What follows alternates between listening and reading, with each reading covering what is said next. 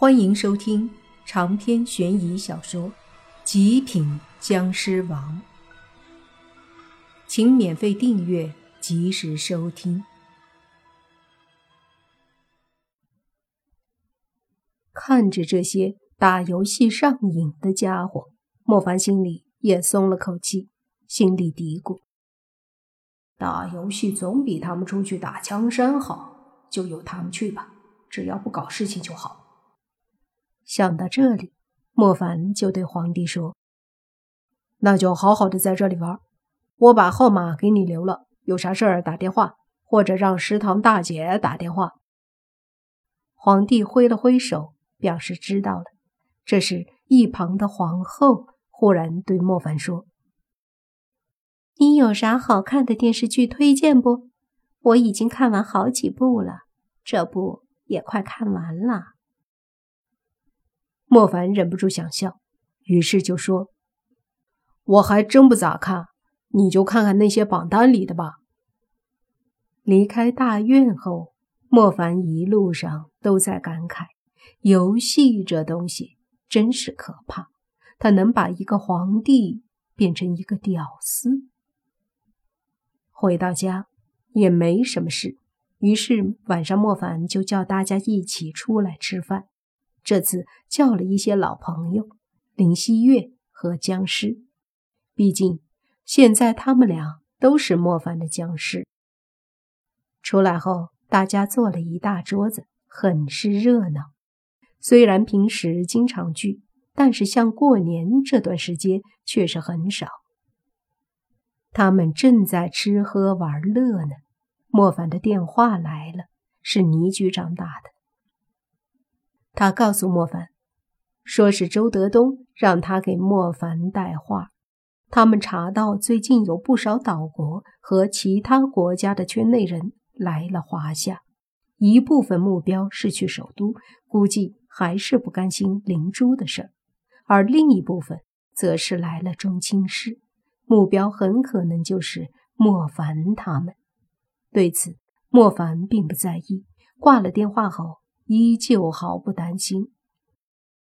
大家吃饱喝足，已经是晚上十点多，各自都回了家。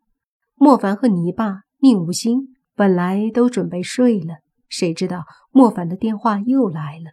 这次是王队长打的，莫凡顿时一激灵，知道肯定是韩鬼有消息了。果然，接了电话后。就听王队长对莫凡说：“老弟，韩鬼有消息了，而且你得赶紧过来一趟，这里有事儿。怎么了？难道和他发生冲突了？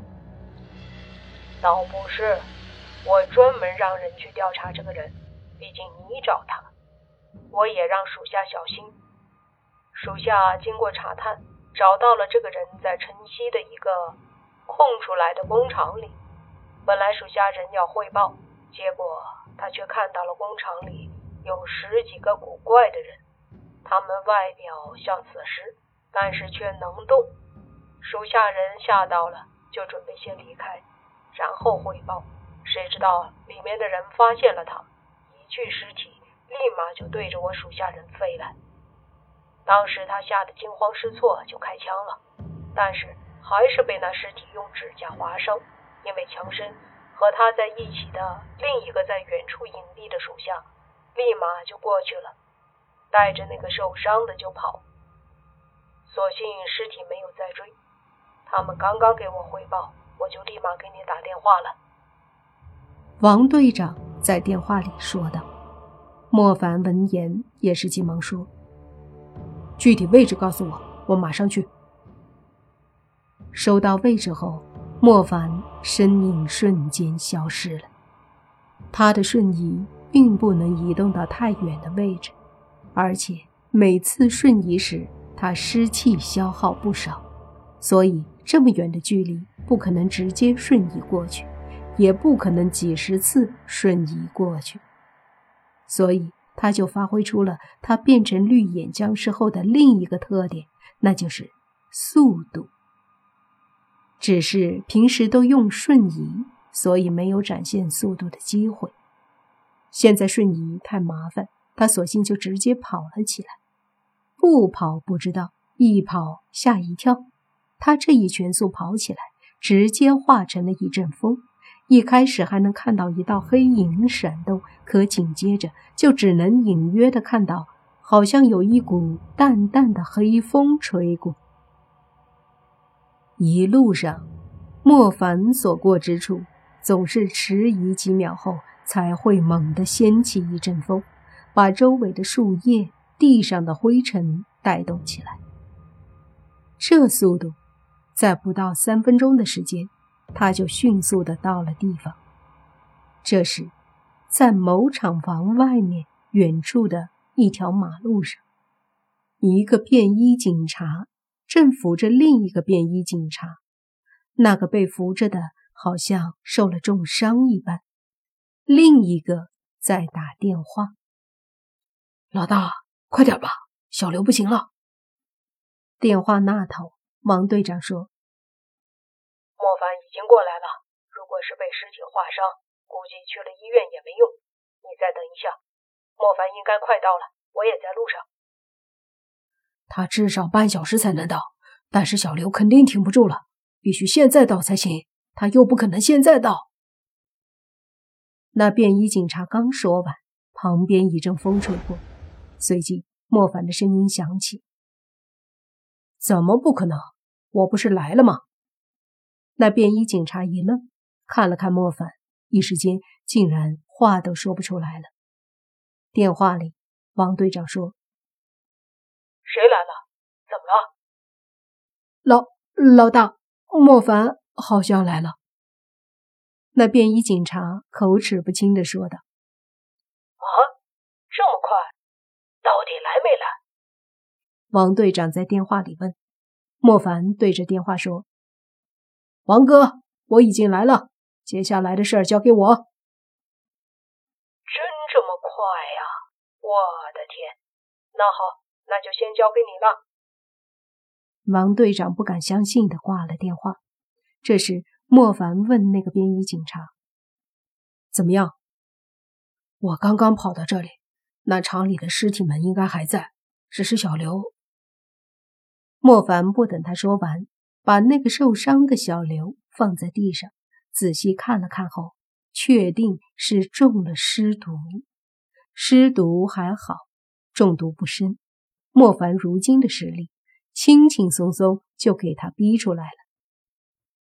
之后，莫凡将一股湿气注入小刘的体内，接着催动湿气，迅速把他体内的尸毒全逼出来。不一会儿。在他的肩膀受伤的地方，一股黑气喷出，接着流出很多黑色的血。